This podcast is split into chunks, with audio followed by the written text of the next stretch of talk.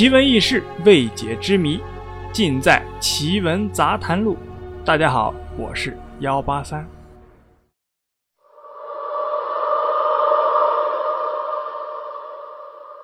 中国古代神话中的人，个个飞天遁地，无所不能。而且，中国自古就有飞升成仙的说法，在传说中常常会提及人类有一些超凡的能力。诸如他们可以不借助任何外力飘飘欲仙，从地面上慢慢的升起来。在我们的现实生活中，这些被称为漂浮者的人也是大有其在。依据一些历史真实记录或者部分近年来的实例，漂浮者似乎具有一种超凡能力，可以克服地心引力，将自己的身体慢慢的漂浮起来。有关悬浮术的真实记载啊，在一九一零年，英国著名的探险家彼得·亚巴尔到缅甸北部丛林考察探险，在一座边远山区的大寺院里，认识了一位修行的老僧。这位老僧每天早晨在寺院门前静坐十多分钟，然后盘坐的身体慢慢升空，在深山的丛林上空。漂浮一会儿，才慢慢的落到地上。亚巴尔被这种神奇的景象给惊呆了。他用照相机从不同的角度拍摄了这位修行者漂浮的镜头。回国以后，他在英国《卫报》发表了自己拍下的照片，以及自己看到的这位僧人升空的情景。当时有英国科学家们不相信，认为亚巴尔是出现了幻觉。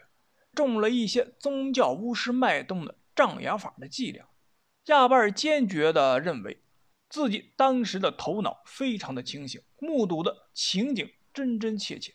这位僧人在做人体高空漂浮的时候，并没有邀请他观看，是他偶尔碰上的，根本没有什么障眼法之说。这样的事例频繁出现在一些修炼多年的教徒巫师的身上。他们不仅将自己的身体漂浮在空中，还可以将其他物品也脱离地心引力悬浮起来。据悉，在英国大百科全书中记录了许多懂得悬浮术的巫师和其他有超凡能力的实例。书中这些人漂浮的能力被称为“你等位反噬现象”。现代超心理学家。至今也无法破解这些漂浮的现象。在一九八六年，美国华盛顿曾经进行了一场瑜伽修行者飞行大赛。这次竞赛是面对公众进行的，大约二十名瑜伽修行者一比高低，他们漂浮在空中，最低也有六十厘米，最高的可达一点八米。印度的物理学家辛格瓦杰巴博士说。他研究人体漂浮术多年，也接触过几位有此功能的人。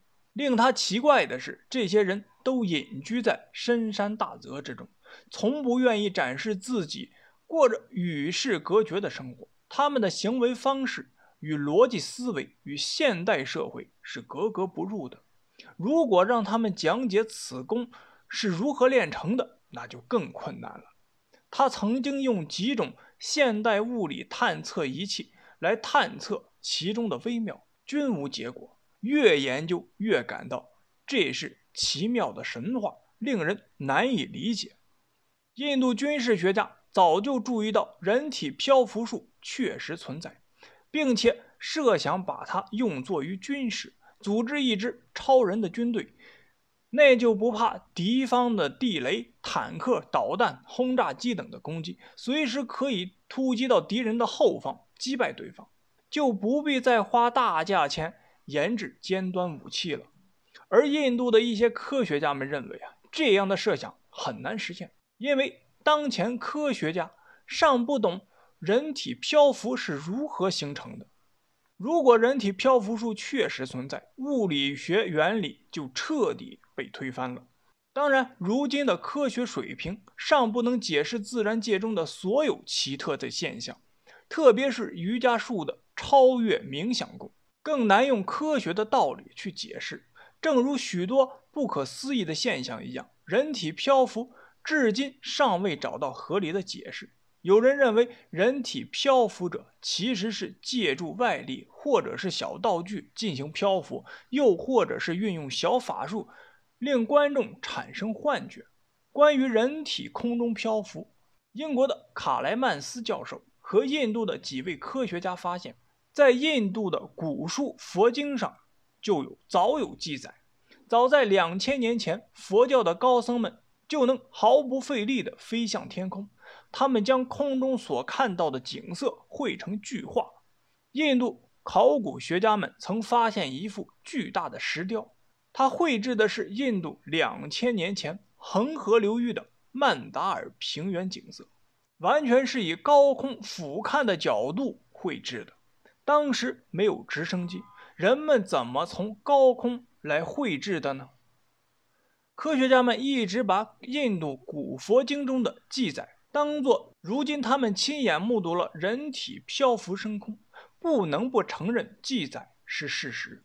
不管有没有悬浮之术，只能说这个世界上对我们人类来说未知的东西太多太多了。好了，故事啊就是这样。您呢信则有，不信则无。我是幺八三。如果你有什么疑问或者建议，都可以给幺八三留言或者点赞，顺便动一下您的手指，点一下订阅。